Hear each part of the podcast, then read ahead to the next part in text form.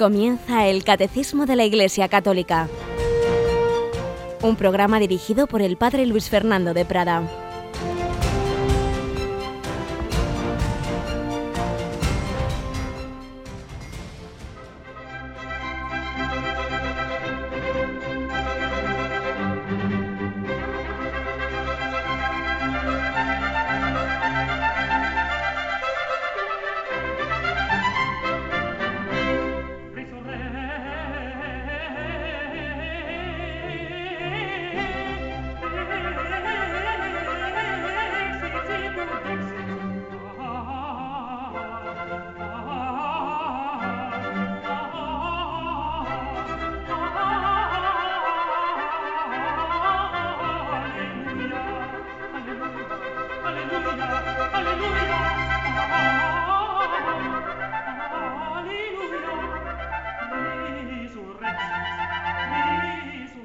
Resurrexit, aleluya. Un cordialísimo saludo pascual, querida familia de Radio María.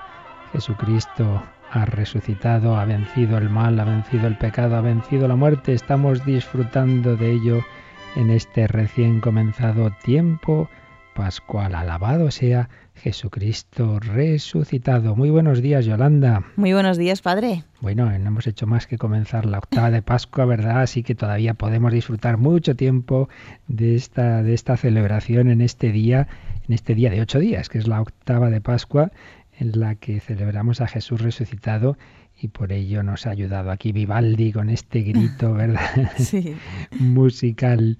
Bueno, pues hemos celebrado una intensa cuaresma, la Semana Santa, con nuestros santos ejercicios y ahora estamos en este tiempo pascual y, lo hacemos también en esta novena de la misericordia que antes has enunciado, que estamos rezando a qué hora? Lo rezamos después del informativo hacia las 3 menos 10 eh, de la tarde, las 2 menos 10 en Canarias. Sea un poquito antes de las 3 para acabar en esa hora de la misericordia. Tenemos la novena de la misericordia, el rosario de la misericordia y este año vamos a tener una transmisión muy especial dentro de este en torno de la novena de la misericordia, ¿verdad? Sí, será este jueves a las 10. Vamos a retransmitir la misa desde un lugar muy especial, desde Vilna, en Lituania. Y es que allí es donde está el santuario de la Divina Misericordia y además se venera el cuadro original con la imagen de Jesús misericordioso, pues que se pintó según la revelación de, de Jesús a Santa Faustina. Así es, son varios los santuarios de amor misericordioso, el, realmente el más importante en cuanto que allí está Santa Faustina Kowalska en Polonia, naturalmente, es junto a Cracovia, pero como acaba de decir Yolanda, en, en Vilna, Lituania, existe otro santuario donde está ese cuadro y nos han ofrecido la retransmisión de la Santa Misa, no en lituano, tranquilos, sino en español, porque fijaos, el nuncio del Papa en, en Lituania es un, es un español, un obispo español, y va a celebrar ahí la misa. Y la retransmitiremos el próximo jueves a las 10 de la mañana, en esta semana de la misericordia, en esta fiesta que instituyó San Juan Pablo II, al que vamos a tener además también más presente, porque sabéis que a las seis y media de la mañana rezamos, tenemos un rosario grabado que desde hace tiempo es el rosario que grabó Benedicto XVI, el Papa Francisco, no, no, no se nos ha ofrecido desde el Vaticano, lo hemos pedido alguna grabación mm, suya del rosario, lo reza mucho evidentemente, pero no tenemos una grabación buena. Entonces ahora a partir del día de la, de la fiesta de la misericordia vamos a, volver a una grabación de San Juan Pablo II, ya que él está en el cielo rezando siempre con el Señor y con la Virgen María, ya canonizado, pues vamos a, a, partir de la fiesta de la misericordia a escuchar de nuevo su voz en esa grabación matinal del rosario. Y nosotros, pues en estos días de, de, Pascua, como os digo, en esta semana de esta octava de Pascua, vamos a invocar mucho esa misericordia divina. Y os recuerdo que hemos tenido diversos ejercicios, diversas tandas de ejercicios espirituales, tanto en Cuaresma como en Semana Santa. Son ya muchos los que nos están preguntando si las pueden recibir en casa. Evidentemente que sí, como siempre, pues os preparamos esos CDs donde viene en cada CD un, una de las tandas de ejercicios, siete meditaciones en cada CD y, los ejercicios intensivos, 15 meditaciones en dos CDs. Y también quien quiera tener todas esas tandas juntas, también estamos preparando un DVD donde vienen todas ellas. De esto ya hablaremos el próximo jueves, en que haremos ese día mensual de comunicación con nuestros oyentes, de, de transmisión de las noticias, etcétera, y, ahí os explicaremos esto con detalle, pero en cualquier caso ya sabéis, a partir de las 9 de la mañana podéis llamar al 902 500 518, solicitar esas tandas de ejercicios para poderlas escuchar con calma, porque a veces ocurre que en Pascua nos disipamos lo que hemos ganado en Cuaresma, lo cual sería absurdo. La Cuaresma es precisamente para prepararnos a vivir más intensamente esta victoria de Jesucristo resucitado, que ha muerto y ha resucitado por todos, ha vencido el mal todo mal, también el mal original del que vamos a empezar a hablar hoy, del pecado original. Jesús ha muerto y ha resucitado por todos y por cada uno, como también nos va a recordar la primera historia que hoy vamos a mencionar.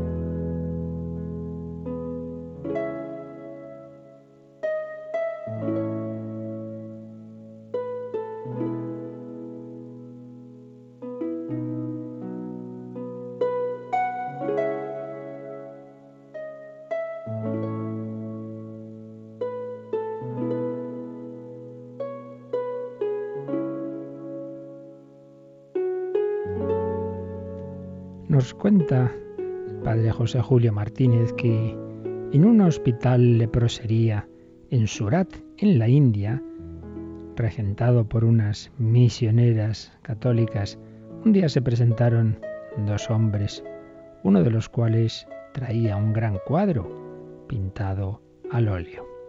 La hermana que sale para atenderlos queda admirada al reconocer al Santo Cristo de Velázquez, magníficamente reproducido por el mismo que se lo presenta ahora, pintor muy afamado en todo el Gujarat. Y le dice la hermana, lamento mucho no poder comprar este hermoso cuadro. El hospital es pobre. No venimos a venderlo, sino a regalarlo. Y lo hacemos así porque vemos que vosotras, cuidando a estos pobres enfermos, estáis viviendo la vida de Jesús.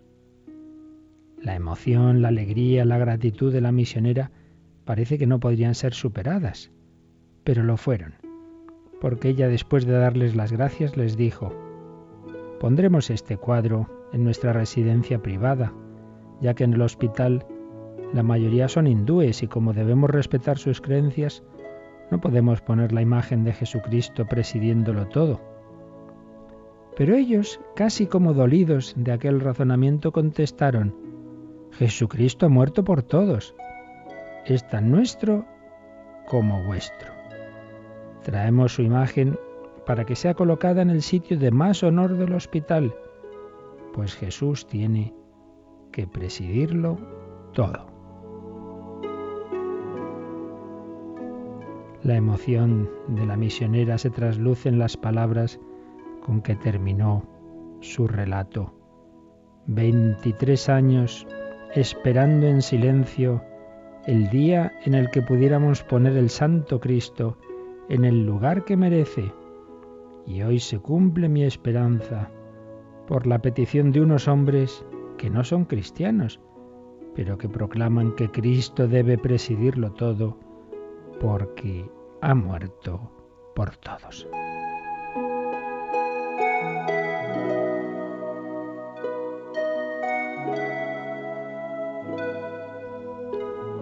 Pues así es, Jesús ha muerto y ha resucitado por todos y por cada uno.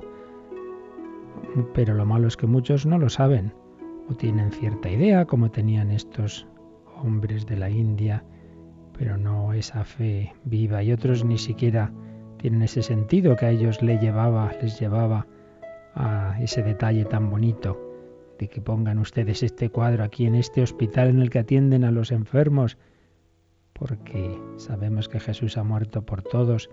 Ojalá y que pronto ese día en que todos los hombres lo sepan, todos conozcan a Jesús, todos lo reconozcan y todos se encuentren con Él.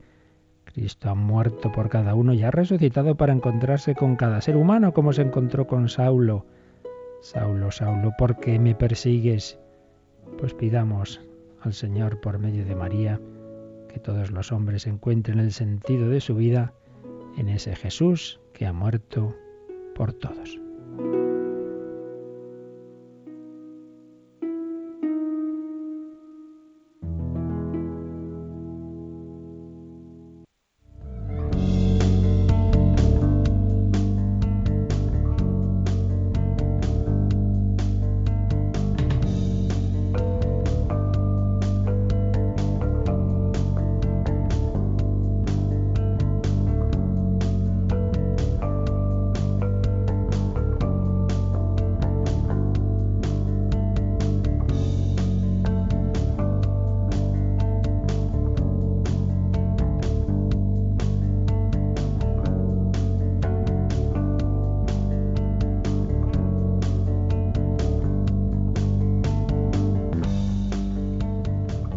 Jesús ha muerto y resucitado por todos, es nuestro redentor y de qué nos redime? De todos nuestros pecados personales y ese misterioso pecado que está en el origen de la historia de la humanidad que llamamos pecado original. Pues bien, estábamos viendo el credo, la primera parte, Dios Padre, Creador del cielo y de la tierra. Hemos hablado de la creación, hemos hablado del hombre. Dios ha creado al hombre a su imagen y semejanza. Hemos tenido bastantes catequesis sobre la antropología, el sentido del hombre según nuestra fe, pero vamos a dar un paso más y es que en esa historia de los orígenes, en esa creación, en ese salir todo bueno de las manos de Dios, a continuación la escritura nos habla de algo que ocurrió, de ese misterioso pecado original y por eso el catecismo entra en un párrafo, el párrafo 7, que titula La caída y ahí nos va a hablar de ese pecado. Entonces es una, parte, un párrafo largo con bastantes números, en el que de nuevo vamos a tocar un tema que, que ya vimos abundantemente hablando de la providencia. Cuando veíamos que Dios conduce todo para bien, ahí abordamos el problema del mal, ese problema que siempre nos acucia a todos, que tantas veces pues nos, nos lleva a agobiarnos y a dudar del amor de Dios, que tantas veces pues en vuestras preguntas, vuestras consultas, pues sale y porque Dios permite esto, lo otro, en fin, ahí ese tema lo vimos a fondo en bastantes catequesis, no, no volvemos a repetir lo que entonces dijimos, pero sí que eh, es un, un, problema, es una realidad que tiene como muchos matices y, y muchos aspectos implicados, y uno de ellos es este, que, que, en el origen del mal, particularmente del mal moral, las cosas que hacemos nosotros mal por nuestra inclinación torcida, está este, esta realidad misteriosa del pecado original. Y es lo que vamos a ir viendo, pues a partir de hoy, hoy simplemente haremos una, una introducción, como este párrafo del catecismo tiene un primer número introductorio y luego diversos apartados. Ese número introductorio es el 385. Tiene unas primeras líneas que simplemente plantea el tema y una segunda parte en que ya va diciendo por dónde va a ir la respuesta. Vamos a leer de momento solo esa primera parte del número 385, Yolanda, para irnos situando en el problema que vamos a abordar a partir de ahora. Dios es infinitamente bueno y todas sus obras son buenas. Sin embargo, nadie escapa a la experiencia del sufrimiento, de los males en la naturaleza, que aparecen como ligados a los límites propios de las criaturas y sobre todo a la cuestión del mal moral. ¿De dónde viene el mal? Quaerebanum de malum en not erat exitus. Buscaba el origen del mal y no encontraba solución, dice San Agustín, y su propia búsqueda dolorosa solo encontrará salida en su conversión al Dios vivo. Lo dejamos ahí, de momento luego ya sigue el número, pues diciéndonos que la respuesta a todo este tema evidentemente va a estar en, el, en, en Cristo, va a estar en la revelación del amor de Dios. Pero de momento, pues aquí se nos ha planteado el tema. Dios es infinitamente bueno. Hemos estado hablando de lo primero que hicimos, ¿verdad? De, del amor de Dios, de cómo eh, las cualidades de, de Dios y luego de las obras que Él ha hecho. Vio Dios que todo era muy bueno. Dios es infinitamente bueno y todas sus obras son buenas. Bueno, pues si Dios lo ha hecho todo bueno, todas sus obras son buenas, porque luego vemos tanto mal, porque hacemos tantas barbaridades, porque el hombre parece que tiene una especie de enfermedad que le, que le lleva, que le arrastra a cometer tantos y tantos pecados, porque hay tanta muerte, porque hay tanto sufrimiento.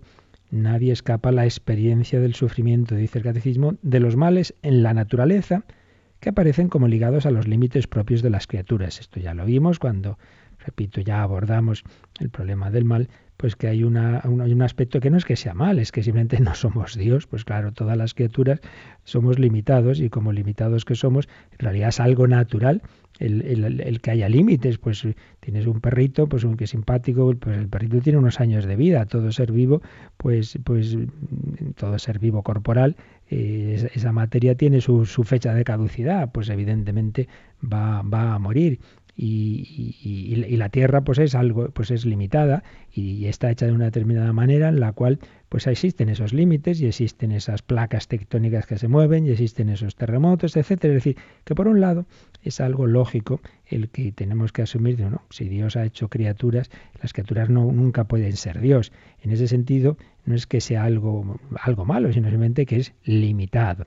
Pero luego nos encontramos una serie de males realmente que, que, nos superan como algo muy grande, ¿no? Y particularmente los que realmente hacemos los hombres, pero parece como que hay algo que nos impulsa a hacerlo, como que, que, hay algo que, realmente no, nos supera. Y entonces viene toda esta gran cuestión del mal y cómo se compatibiliza todos estos males con el creer en, ese amor de Dios. Es la gran cuestión de siempre de la humanidad. Entonces ya vimos, repito, no vamos a repetir otra vez todo lo que vimos en su momento, una serie de respuestas que vamos encontrando en la revelación que nos van iluminando sobre lo que no deja de ser siempre un misterio, por supuesto. Nunca pretendamos meter aquí eh, todos los datos como en una fórmula matemática, ya lo tengo muy claro. No, no, no. Siempre va a ser un misterio todo lo, el misterio del ser, el misterio de la vida, si somos cada uno de nosotros un misterio para nosotros mismos, como siempre recuerdo, si yo no me entiendo ni a mí mismo, no pretendamos entender el mundo, entender a los demás y entender a Dios y entender cómo se junta Dios, los demás y yo, en seres libres y todo Dios en su providencia sabe lo que hace, pero evidentemente yo nunca voy a tener eh, la capacidad de entender esa mente divina. Pero sí que en la revelación se nos van dando una serie de luces que nos van, nos van ayudando a ver que una cosa es que algo nos supere, que sea un misterio, y otra cosa es que sea absurdo. No, no, no lo es. Y ahí nos encontramos con este dato, con esta verdad de fe, que así lo es, del pecado original. El gran pensador eh, francés Pascal escribió, ciertamente, nada nos repele más fuertemente que esta doctrina. Esto de decir, ay, pues hubo un pecado original y a todos nos afecta, pues, ¿y por qué? Nada nos repele más fuertemente que esta doctrina. Y sin embargo, sin este misterio, el más incomprensible de todos, somos incomprensibles a nosotros mismos. El nudo de nuestra condición se anuda en este abismo, de suerte que el hombre es más inconcebible sin este misterio que lo que este misterio es inconcebible para el hombre. Es decir, Pascal decía, sí, esto es una cosa pues asombrosa y misteriosa eso de que haya habido ese pecado original y que nos afecte a todos. Es, misterioso, dice, pero todavía sería más extraño, más misterioso el, que, el ver lo que ocurre en nosotros mismos si no supiéramos que ha habido ese, esa realidad inicial. Es, nos cuesta entender ese pecado original, pero todavía nos costaría más entender por qué eh, los hombres estamos inclinados al mal si no supiéramos que había ocurrido esta realidad misteriosa en los orígenes de la humanidad. Es algo misterioso, pero por otro lado nos ilumina, nos, nos va a dar una serie de, de pistas y de, y de, luces para entender eh, nuestro, nuestro mundo y nuestra realidad. Problema del mal, gran eh, situación, gran problema que siempre a toda la humanidad de una manera o de otra le ha preocupado y que nosotros pues tenemos siempre esa gran cuestión, si todas las criaturas son buenas y todas han salido de las manos de Dios, si en lo que Dios hizo no había semilla de mal alguno, ¿por qué existe el mal? En muchos casos lo podemos entender, muchos de los males provienen del hombre mismo, como las guerras, el hambre, y, en fin, muchas situaciones, incluso enfermedades que se pueden curar y que si no se hace es por el egoísmo de, de que no nos movemos lo suficiente o nos quedamos pues con los recursos de los países ricos y no los compartimos con los pobres, pero existen otros males en los que no se ve tan clara la respuesta. Un pensador francés que era ateo, aunque según parece los últimos años de su vida se estaba acercando mucho a la fe hasta que tuvo un accidente, el, existencialista André eh, Camus, eh, tiene una, famosa obra literaria, La peste, eh, en la que aparece claramente este, este gran problema. La ciudad de Orán es, es invadida por la peste y queda totalmente aislada con el fin de evitar el contagio. La peste se va cebando en sus habitantes que van cayendo uno tras otro. Y en ese contexto se entrecruzan dos personajes, un médico ateo, Rie, en el que podemos ver la, la figura del propio Albert Camus, que sin creer en Dios se dedica a hacer el mayor bien posible. Y un jesuita, el jesuita Penelú, que desde el púlpito de la catedral está diciendo que el mal que padece la ciudad es justo castigo de Dios por los pecados de los hombres. Y hay un momento en que el médico y el, y el jesuita se, se, juntan, cada uno al, se juntan a cada lado de la cama de un niño afectado por la peste, en trance de morir, acosado por dolores insufribles. Y en ese momento el médico pregunta al padre jesuita, ¿también este niño sufre como precio de sus pecados? Y es el momento en el que el protagonista, que ya hemos dicho que representa al propio Camus, Dice, estoy dispuesto a negarme hasta la muerte a amar esta creación donde los niños son torturados. Pues es verdad, no se puede responder así tan fácilmente. No, pues todo, eh, si pasa esto ha sido castigo de Dios, ¿no? Pues a veces los padres le dicen a los niños, esto te ha pasado castigo de Dios, como si hacemos algo malo, pues bueno, te va a, caer encima eh, tal, tal castigo así sin más, porque Luego vemos que no. Y claro, esa mentalidad a muchas personas luego les lleva a decir, pero yo qué le he hecho a Dios, si yo me he portado bien y me ocurre esto, como si simplemente el que uno sufriera pues fuera eh, consecuencia de eso, un castigo eh, por algo malo que has hecho directamente. Y cuando a mí me dicen eso, digo, hombre, ¿qué hizo de malo Jesucristo? Y la Virgen, que yo sepa nada, ¿no? Sin embargo, son los que más han sufrido. Por tanto, tener cuidado de no dar esas respuestas rápidas, fáciles, demasiado fáciles, que evidentemente no responden, no, no, no nos muestran la verdad. Está ese gran problema, está esa impresionante capacidad que el ser humano tiene, a pesar de haber sido hecho imagen y semejanza de Dios y de poder hacer mucho bien, pero también tiene una inmensa capacidad de hacer el mal, una capacidad que a veces nos sorprende y espanta. Cuando vemos, por ejemplo, los atentados terroristas, los genocidios que se cometen, tantas situaciones espantosas en las que a sangre fría unos hombres decapitan a otros, pues realmente nos quedamos, nos quedamos muy impresionados, muy impresionados. Todo lo que eh, ocurrió pues en el contexto de la Segunda Guerra Mundial, la SOA, los campos de concentración, genocidio en Camboya, realmente eh, es impresionante. Pero si nos miramos a nosotros mismos, aunque no hagamos barbaridades así, pero yo creo que todos hay situaciones en la vida en que hemos hecho cosas que desde luego nos gustaría no haber hecho. Y nos preguntamos, ¿cómo fui capaz de hacer eso? ¿Cómo he sido capaz? Y es que realmente hay algo en nosotros que parece que, nos supera, que se nos escapa de las manos. Y, vemos eh, que el odio a veces tiene tal fuerza que, supera, supera el amor. Eh, el hombre a veces puede, puede cometer barbaridades que, que a uno mismo le, le asombran. Entonces podemos pensar que el mal y el pecado prevalece sobre el bien.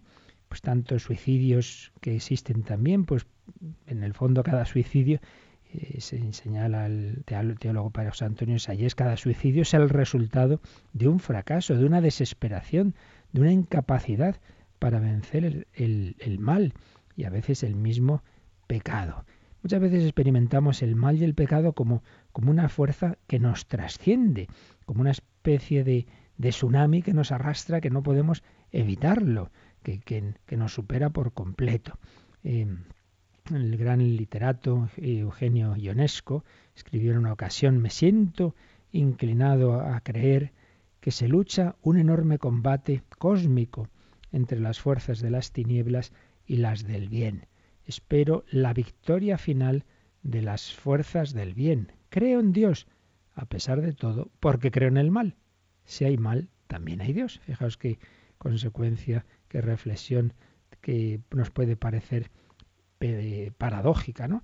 Precisamente porque hay mal, deduzco que hay un bien y deduzco que hay un Dios que ha creado el bien. En fin, estamos hoy simplemente, ya digo, planteando el tema, la respuesta nos la va a ir dando poco a poco el, catecismo en lo que iremos viendo. Pero esta es la, la gran cuestión, ¿por qué hay tanto mal en el mundo? Una pregunta que se han hecho todas las religiones, todas las filosofías, y han ido intentando dar diversas eh, respuestas. Pero ciertamente eh, hay que reconocer que hay mucho, mucho, mucho mal, mucho mal en el mundo. Y hay un aspecto que debemos eh, tener en cuenta y es esa dimensión, digamos, colectiva del mal. Nuestra civilización es muy individualista y, nos cuesta darnos cuenta de que todos dependemos de todos. Pero las eh, otras civilizaciones y desde luego el, pueblo judío tenía muy claro el tema de la responsabilidad colectiva. Y esto es bueno que lo tengamos en cuenta porque nos va a ayudar también a entender este, acercarnos a este misterio del pecado original. Entre los semitas eh, había una, una gran conciencia de, de comunidad muy fuerte y, en realidad en ellos era más bien necesario que los profetas les recordaran lo contrario, el aspecto de la responsabilidad individual. Pero a nosotros nos viene bien que se nos recuerde el otro aspecto, la responsabilidad colectiva, que todos, todos, todos estamos implicados con todos y que si hay mm, todavía, por desgracia, millones de personas que mueren de hambre, pues no somos nosotros eh, inocentes de ello, que también eso es culpa nuestra.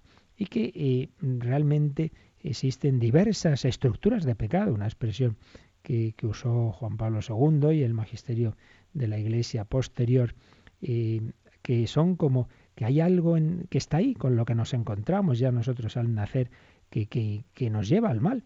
Hay como un poder extraño que nos lleva a donde no quisiéramos ir.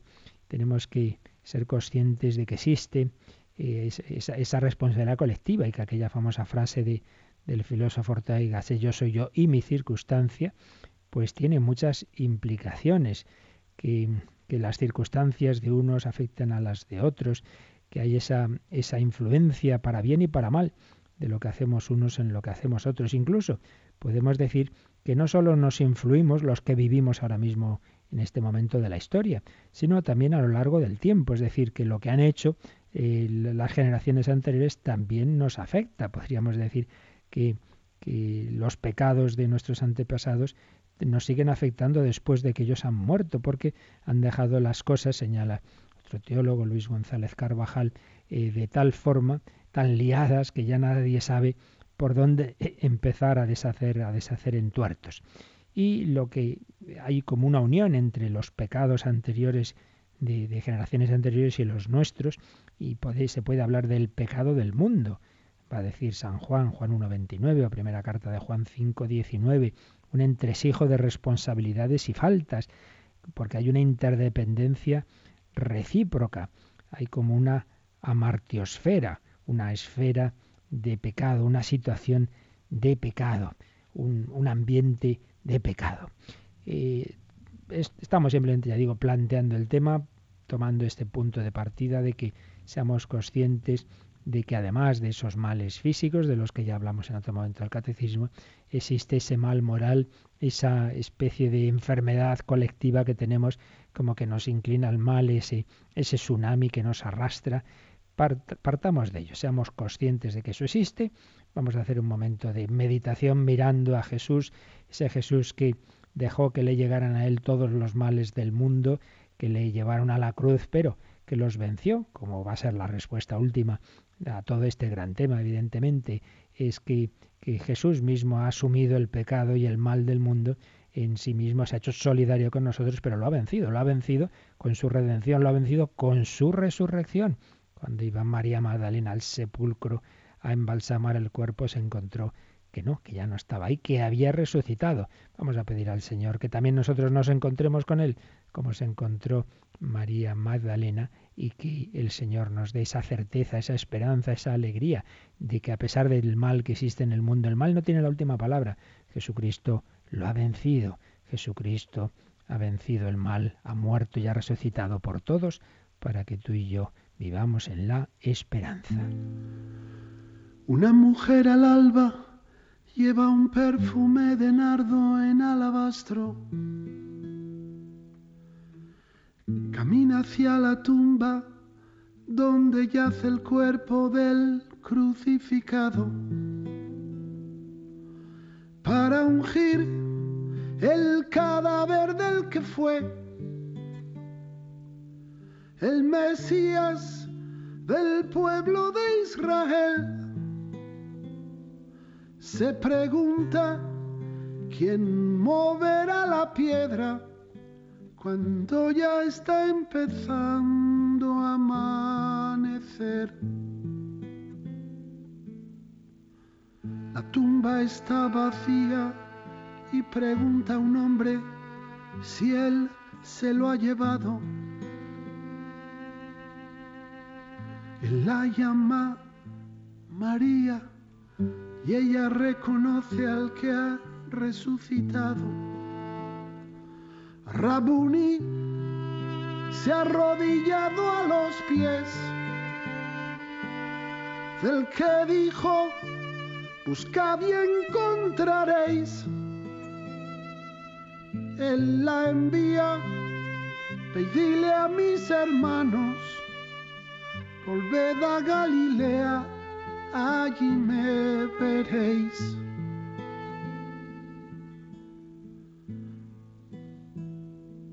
Rabuni se ha arrodillado a los pies del Mesías, el verdadero rey. Él la envía, ve y dile a mis hermanos, volved a Galilea, allí me veréis. Él la envía, dile a mis hermanos, volved a Galilea, allí me veréis.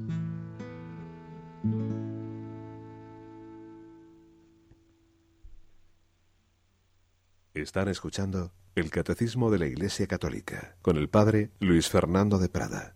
Jesús ha vencido el mal, pero el mal ciertamente tiene mucho poder en el mundo. El mal es ese tsunami que decíamos que realmente nos, nos, nos asusta, nos asusta el, el poder que, que, puede tener y que todos experimentamos en, en, nosotros mismos. No simplemente nos encontramos, decíamos, ese ambiente, esas situaciones sociales, esas estructuras de pecado que decía Juan Pablo II, sino que realmente ya desde pequeñitos vemos en nosotros mismos y lo vemos en los niños, muy bueno, muy simpáticos, sí, sí, pero también ya desde pequeñitos se ven las tendencias malas, se ve el egoísmo, se ve que no, que no, que esto es mío, eh, la violencia, ese pegar al otro, pero ¿qué pasa? Pues parece como que en nosotros hay una especie de, enfermedad, la naturaleza humana parece que está dañada. Esto ya lo experimentaba San Pablo, nos lo dice en su carta a los romanos, en el capítulo 7, dice, realmente mi proceder no lo comprendo, pues no hago lo que quiero, sino lo que detesto. Y cuando hago lo que detesto, reconozco que la ley es excelente, pero yo no soy el que obra, sino el pecado que habita en mí. Yo no soy el que obra, sino el pecado que habita en mí. Descubro pues esta ley. Aun queriendo hacer el bien, es el mal el que se me impone. En lo, íntimo, en lo íntimo, cierto, me gusta la ley de Dios, pero en mi cuerpo advierto otra ley que lucha contra los criterios de mi razón y me hace prisionero de esa ley del pecado que está en mi cuerpo. San Pablo se había convertido, seguía al Señor, sí, sí, pero eso no le quitaba las malas tendencias, luchaba en su interior contra esas tendencias al mal que seguía teniendo. Pero ¿por qué, ya, ¿por qué nos pasa esto? Porque digo, voy a hacer esto y luego, me puede la pereza, me puede la, la ira, me puede la lujuria. ¿Qué pasa en mí? Que no hago el bien que quiero sino el mal que no quiero. San Agustín, otro gran converso, pues lo mismo, iba a experimentar muy fuertemente la lucha en su interior, iba a experimentar que la gracia de Dios le invitaba a la conversión, a acercarse al Señor, pero había algo dentro de él que, que, que lo rechazaba, que rechazaba la gracia. Pues por un lado le decía al Señor, Señor, dame la castidad, y la continencia, pero todavía no, todavía no. Quería y no quería convertirse. Y dice, no quería plenamente, no quería, por eso luchaba conmigo mismo y me destrozaba a mí mismo. Y no era yo el que obraba, sino el pecado que habitaba en mí, usa la expresión de San Pablo, como castigo de otro pecado más libre, por ser hijo de Adán. Nos lo cuenta en sus confesiones. Podríamos decir que todos eh, también nacemos, somos concebidos, eh, señala González Carvajal, con un corazón de piedra, expresión bíblica, que, que, nos encontramos ya que ese corazón nuestro, que por un lado ha sido creado a imagen y semejanza de Dios, pero por otro lado algo le pasa, algo le pasa, hay una situación objetiva en la que somos concebidos de desamor, de alejamiento de Dios y de los hermanos. Algo ha ocurrido que hace que, que, yo, que, mi corazón no esté bien, que mi corazón no, no realmente no, no, busca el bien, no hace el bien, mejor dicho, que, que, que, por otro lado desea y busca, sino el mal. Nos encontramos con esa situación ya al ser concebidos, ya al nacer, pues desde, desde nuestra más tierna infancia está en nosotros ese mal. Peso de la condición humana una serie de divisiones, de alienaciones insuperables. Eh, otro teólogo, Sesue, pues describe esas alienaciones recordando pues como por un lado está la alienación entre el hombre y la naturaleza, ligada al problema de la muerte, eh, que lo vivimos como el fracaso final y doloroso de toda la existencia. También la división de los hombres entre sí, en tantos ámbitos de, de la vida personal, familiar, laboral, política, una división que terriblemente la vemos desde luego hoy día en todos los niveles de la sociedad, local, nacional, internacional. Pero la división está incluso dentro de nosotros mismos, como acabamos de, de recordar en San Pablo o en San Agustín. El hombre se encuentra separado en buena medida del bien absoluto que desea, por un lado desea con todas sus fuerzas, desea la felicidad, desea la vida, desea el amor, pero luego pues no, no, no, no lo realizamos eso que deseamos. Hay una, una, una, solidaridad misteriosa en la que, señala Sesbue, cada uno es a la vez víctima y culpable. Víctima porque entra en un mundo, en un mundo marcado por, por esa especie de maleficios objetivos, pero culpable porque nos hacemos enseguida cómplices de estos males. Parece que nadie ha inventado el mal, que nadie lo inicia, pero todo el mundo lo reanuda. Todos nos metemos en esa cadena y todos ponemos nuestro granito o granazo de arena eh, en esa cadena del mal. Hay un juego de libertades en el que cada uno tiene su, su parte de responsabilidad. Hay una solidaridad de las libertades en la que contribuimos a esa corriente del mal. Esta complicidad afecta a las culturas humanas y a su lenguaje, en particular bajo la forma de la mentira, realmente cómo domina el mundo de hoy, cómo domina el mundo de la política, de los medios de comunicación, la mentira, eh, juicios de valor, eh, deformaciones de la realidad. No, ninguna cultura es inocente, existen eh, sus prejuicios, sus contravalores. Paul, Paul Riquet ha escrito, el mal forma parte de la conexión interhumana como, como el lenguaje. La educación, la educación, pues que el que se transmite el lenguaje y la cultura también, en buena medida, está impregnada por el mal. Cada generación transmite a, la siguiente muchas veces sus prejuicios, sus complejos, sus juicios falsos, sus desequilibrios. Por ello, podemos decir que el, que el mal es, es transmitido. Hay, hay una tradición del mal no solo del bien, no solo de la cultura, no solo del arte, hay también una tradición del mal, que no es solo es obra de cada uno. No se peca solo para uno mismo, no se peca sin consecuencias para los demás. De momento estamos simplemente haciendo, digamos, una descripción de, la situación del, del, del, mal social, colectivo. No, no estamos todavía entrando en la respuesta que nos va a dar la doctrina de la Iglesia basado en lo que nos va a decir la revelación. Simplemente estamos haciendo ver que este tema pues es algo que queramos o no todo el mundo de una manera o de otra lo ve y lo experimenta. Otra cosa es luego cómo lo interpretamos.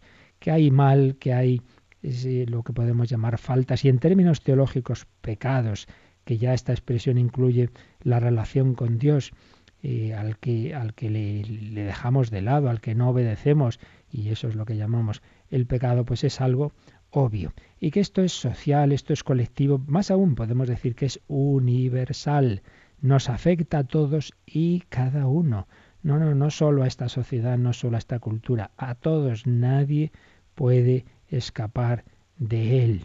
Digamos que todo niño que nace en este mundo sufre el contagio, el contagio del mal. Hay una especie de maleficio que a manera de, un virus que no se puede identificar ni destruir nos va, nos va afectando y todos nacemos bajo este signo. Esto lo va a decir mucho San Pablo. San Pablo, de nuevo, en su carta a los romanos, en el capítulo 3, dice, tanto los judíos como los paganos están bajo el pecado. No hay uno justo, ni siquiera uno. Todos pecaron, todos pecaron y todos están privados de la gloria de Dios. Este es el punto de partida.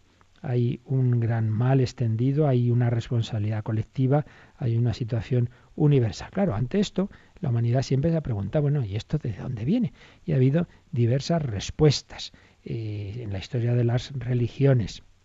Básicamente hay una, respuesta que, dice, bueno, pues, pues habrá, si, si el Dios o los dioses, y según las religiones diversas, ¿no? Han creado el mundo, pues también han creado el mal. El poema babilónico de la creación cuenta que hay una diosa, la diosa Ea, que introdujo las tendencias malas en la humanidad al, amasar con la sangre podrida de un dios caído el barro destinado a modelar el hombre. Entonces, el malo habría entrado en el mundo porque el dios, los dioses, algún dios, ha metido ahí el mal. Y más el desarrollo de esta idea, en otros casos es más bien decir, bueno, es que existen dos tipos de dioses. Hay un dios, un dios bueno que ha creado el mundo, pero luego existe una especie de antidios, un dios malo. Bueno, este es el, el, planteamiento de, la religión de Zaratrusta. Entonces la historia del mundo se entiende como la lucha entre dos principios opuestos, del bien y del mal, Ormaz y Abrimán, y dos principios igualmente poderosos. Entonces hay un Dios bueno y un Dios malo. El caso anterior, pues sería que hay un Dios o esto el origen el origen del, del mundo pues está mezclado de Dios procedería lo bueno y lo malo y en esta otra variante de, explicación existirían dos dioses de igual nivel, un dios bueno y un dios malo. Entonces parece que, que esta sería la alternativa. O hay un solo Dios que lo ha creado todo, el bien y el mal, o bien Dios ha creado solo el bien. Pero entonces tiene que existir otro principio originario para el mal, una especie de antidios. Bueno, pues desde luego la respuesta de la escritura no es ni una ni otra. El mal no lo ha creado Dios, pero tampoco procede de un antidios, sino que lo ha introducido en el mundo el hombre al abusar de la libertad que Dios le dio. Y esto es, eh, es la explicación que va a darnos la escritura. Va a hacer como un relato que llaman los teólogos etiológicos, es decir, eh, para explicar las causas de algo que vemos aquí, de una realidad de mal que vemos, vamos a ir a remontarnos a los orígenes de la historia, vamos a encontrar que no solo hubo un pecado colectivo o muchos pecados colectivos en la historia de Israel, sino un pecado en el origen de la humanidad, no solo de Israel.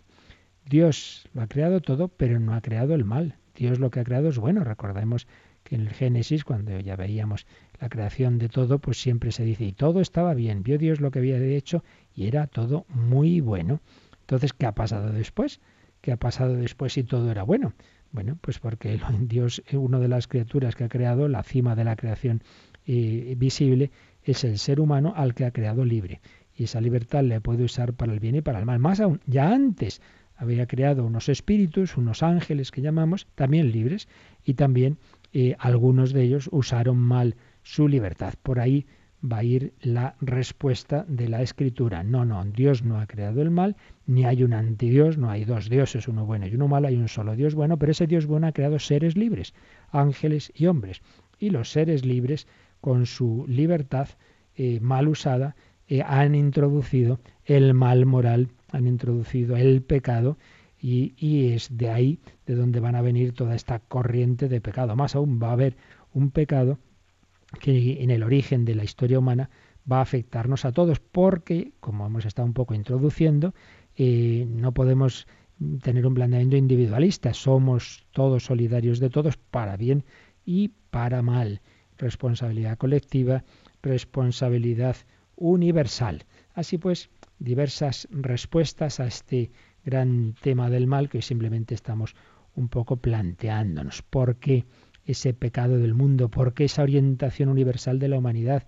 ¿Por qué el mundo es así? ¿Por qué nos encontramos con esa contradicción de hacer el mal cuando en el fondo queremos hacer el bien? ¿Hemos sido creados así? No, no, no, no, no. Hemos sido creados buenos, pero existe eh, luego esa, esa introducción del mal en el mundo eh, por la libertad humana. Un pecado universal, no solo repetimos en la historia de, del pueblo de Israel, en el que se nos va a hablar, por ejemplo, de ese pecado original de Israel que sería la idolatría que cometen en el desierto, ¿verdad? La adoración del becerro de oro. No, no, más atrás, vámonos más atrás. Y nos encontramos en esos primeros seres humanos que llama la escritura Adán y Eva, nos encontramos que ahí es donde eh, tenemos ya que ver el origen del mal. Vamos a terminar leyendo ahora ya, Yolanda, de nuevo completo este número 385 que ya mañana explicaremos. Hoy simplemente hemos querido detenernos un poco en esa descripción de algo, bueno, que todos sabemos que está ahí, que es esa extensión del mal en la humanidad. Leemos de nuevo el 385 ahora ya completo del catecismo. Dios es infinitamente bueno y todas sus obras son buenas. Sin embargo, nadie escapa a la experiencia del sufrimiento, de los males en la naturaleza, que aparecen como ligados a los límites propios de las criaturas, y sobre todo la cuestión del mal moral. ¿De dónde viene el mal? Buscaba el origen del mal y no encontraba solución, dice San Agustín, y su propia búsqueda dolorosa solo encontrará salida en su conversión al Dios vivo. Porque el misterio de la iniquidad, solo se esclarece a la luz del misterio de la piedad. La revelación del amor divino en Cristo ha manifestado a la vez la extensión del mal y la sobreabundancia de la gracia. Debemos, por tanto, examinar la cuestión del origen del mal fijando la mirada de nuestra fe en el que es su único vencedor. Ahora ya leído completo este número, pues nos apunta ya a la respuesta. El misterio de la iniquidad, fijaos que es una expresión de San Pablo en 2 Tesalonicenses, misterio de la iniquidad, hay un misterio en el mal, pero ese misterio se esclarece a la luz del misterio de la piedad.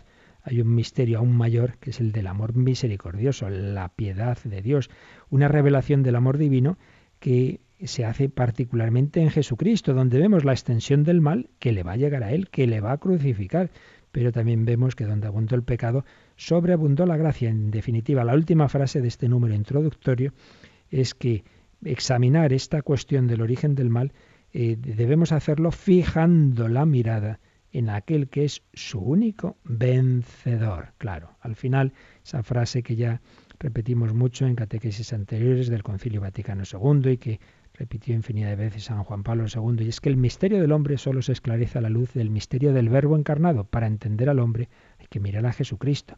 Pues también, para acercarnos a entender este misterio del mal, de la extensión del mal, del pecado, tienes que mirar a Jesucristo, que ha vencido el mal con su muerte y con su resurrección. Bueno, pues lo iremos viendo en estos próximos días. De momento lo dejamos aquí.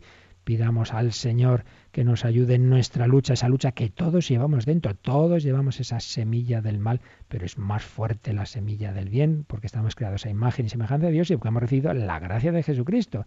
Pidamos en estos últimos minutos que nos ayude el Señor a dejarnos llevar por su gracia para con Él vencer al mal. Y también si queréis aprovechar para alguna pregunta o consulta, ahora nos recuerdan cómo se pueden hacer. Participa en el programa con tus preguntas y dudas. Llama al 91 153 8550. También puedes hacerlo escribiendo al mail catecismo arroba radiomaria.es. Catecismo arroba radiomaria.es.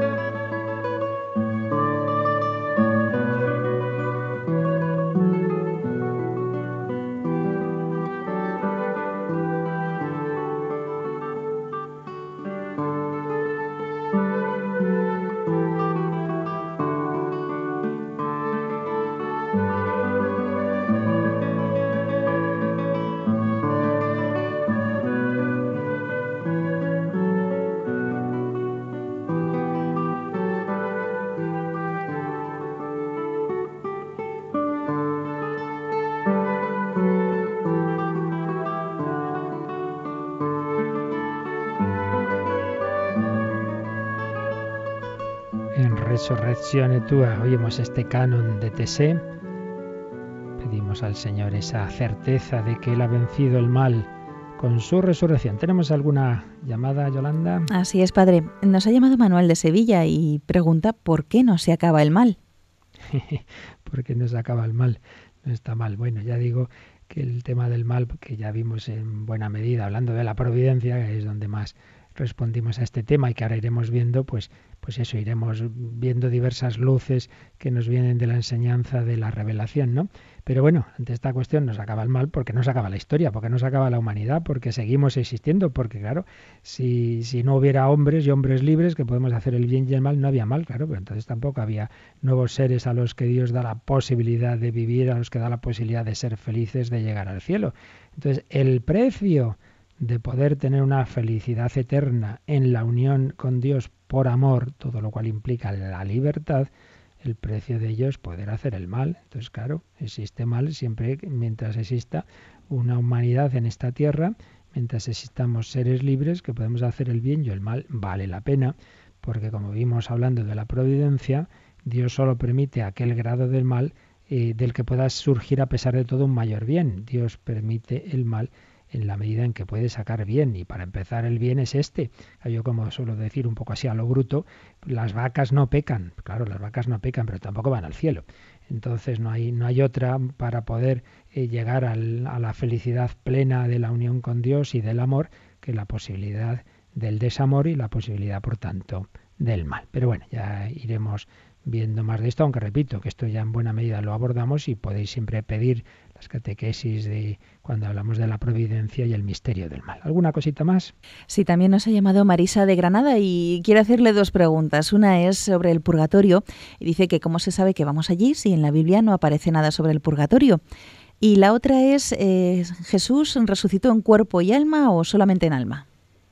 Vamos a ver, empezando por lo segundo, cuando hablamos de resurrección precisamente quiere decir cuerpo, claro, el alma nunca muere, entonces decir eh, Jesús ha resucitado porque su alma vive, eso no, sería resucitar. Cuando hablamos de resucitar es que el propio cuerpo entra en una nueva dimensión, eh, revive el propio cuerpo, eso es la resurrección. Todos los seres también los nuestros difuntos, eso solamente pervive su alma y su cuerpo está aquí.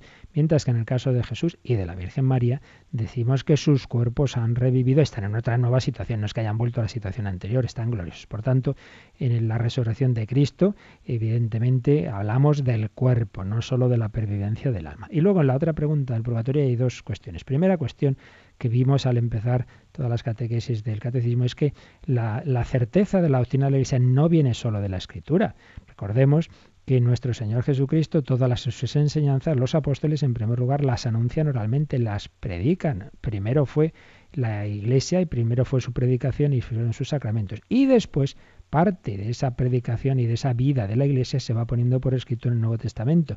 Por tanto, lo primero que hay que decir es que no todas las verdades que nos ha transmitido la Iglesia están en la Escritura. No, nosotros no somos una religión del libro, somos una religión de Cristo vivo. Cristo vivo, sus enseñanzas y su propia vida la cuentan los apóstoles en una transmisión que en, en primer lugar fue una transmisión viva, oral, y que luego poco a poco se va poniendo por escrito. Son los hermanos protestantes los que no se dan cuenta de que existe primero la tradición oral. Eso por un lado. Pero por otro lado, no es verdad que no aparezca el purgatorio en la escritura. Aparece en el Antiguo Testamento ya, en el libro de los Macabeos, y aparece también en otro pasaje de, al menos en uno o dos, de San Pablo, que, que ahora mismo no tengo aquí a mano, porque me ha pillado esto la, la, la, pregunta que no tiene que ver con lo que vemos, pero sí, sí, sí que aparece. Esto ya lo veremos obviamente cuando lleguemos al purgatorio, pero bueno, más sencillo, cojas el catecismo, mire el purgatorio y verá que hay referencias bíblicas. Pero aún repito, que no, no necesariamente todas las verdades que creemos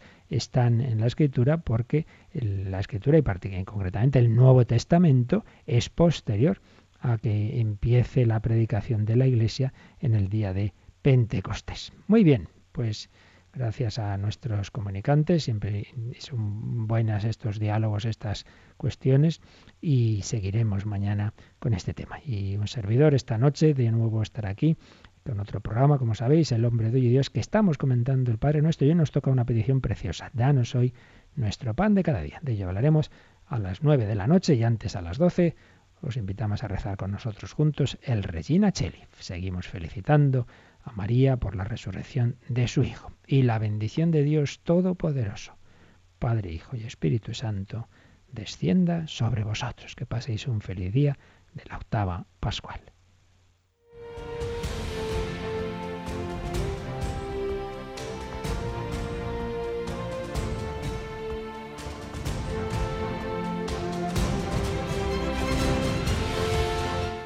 Han escuchado en Radio María el Catecismo de la Iglesia Católica, un programa dirigido por el Padre Luis Fernando de Prada.